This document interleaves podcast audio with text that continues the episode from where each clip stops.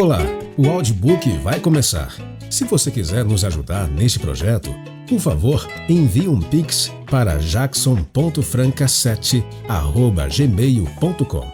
jackson.franca7@gmail.com. A partir de um real, você pode nos ajudar a trazer um conteúdo de mais qualidade para você. Você também pode se inscrever em nosso canal do YouTube e tornar-se membro para ter conteúdos inéditos antes de qualquer outra pessoa. Espero que gostem do que vão ouvir e, é claro, compartilhe com outros também. Um abraço, Esperança. Use seu fone de ouvido para uma maior imersão.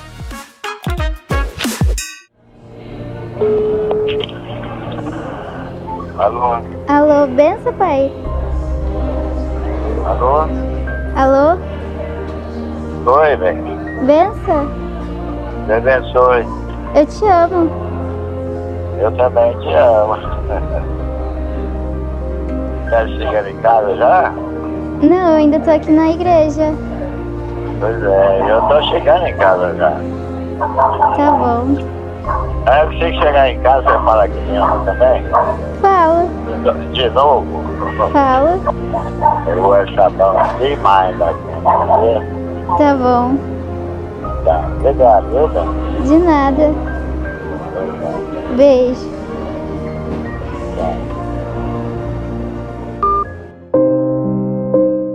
Terça-feira, 4 de janeiro.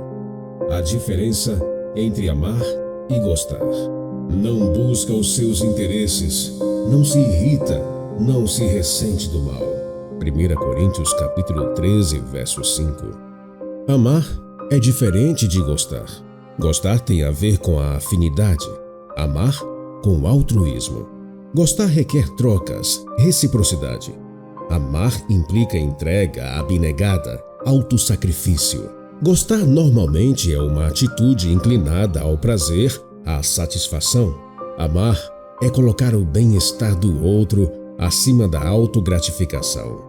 Por isso, o amor se concentra no que é duradouro ou eterno, enquanto o gostar no que é imediato, passageiro. Queiramos ou não, essas duas necessidades estão em nós. O modo como as suprimos é que faz a diferença. Em um relacionamento romântico ou na amizade corriqueira, gostar é tão importante quanto amar. Portanto, se bem combinados, amar e gostar podem juntos contribuir para uma vida de realizações e felicidade acima da média. Pessoas ambiciosas tentarão ter as duas coisas. Pessoas comuns, porém, vão se concentrar com apenas uma delas. Mas o que fazer quando se alcança o equilíbrio perfeito? E qual o conselho do Senhor sobre isso? A resposta bíblica é simples, porém desafiadora. Viva e desfrute a alegria do hoje, sem se esquecer da promessa do amanhã. Em outras palavras, goste sem deixar de amar e ame sempre, mesmo sem gostar. É desse raciocínio que surge a estranha necessidade de amar os inimigos, ou seja, fazer e desejar o bem mesmo àqueles que são maus e ou que nos maltratam.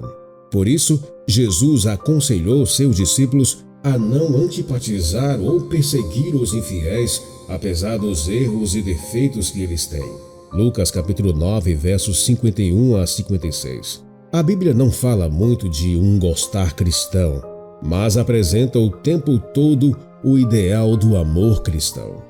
Esse amor consiste não em pôr o outro em primeiro lugar ou acima de nós mesmos, mas em submeter nosso ego à vontade e ao poder de um Deus que ama como ninguém. O coração daquele que recebe a graça divina transborda de amor a Deus e àqueles por quem Cristo morreu. O eu de quem ama com o amor cristão não luta para ser reconhecido. Não ama os outros porque o amam e o agradam nem por apreciarem seus méritos, mas porque foram comprados por Cristo. O amor cristão manifesta-se em afabilidade, cortesia, clemência e longanimidade. Essa é a diferença entre gostar e amar. Gostaria você de pedir ao Senhor hoje que o ensine a amar de verdade? Deus não só vai amar ouvir isso de você, ele também vai gostar demais. Se alguém pede que a família seja mais unida, acha que Deus une a família com amor e alegria, ou dá a eles a oportunidade de se amarem? Bom, eu vou correr. Muita gente para servir. Aproveite. Até amanhã.